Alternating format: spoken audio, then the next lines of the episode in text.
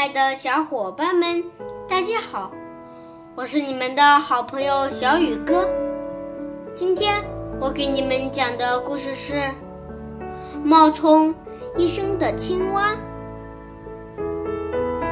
从前，一只青蛙从位于湿地的家里出来，向全世界宣布自己是一个有经验的医生，善于用药。并能医治百病。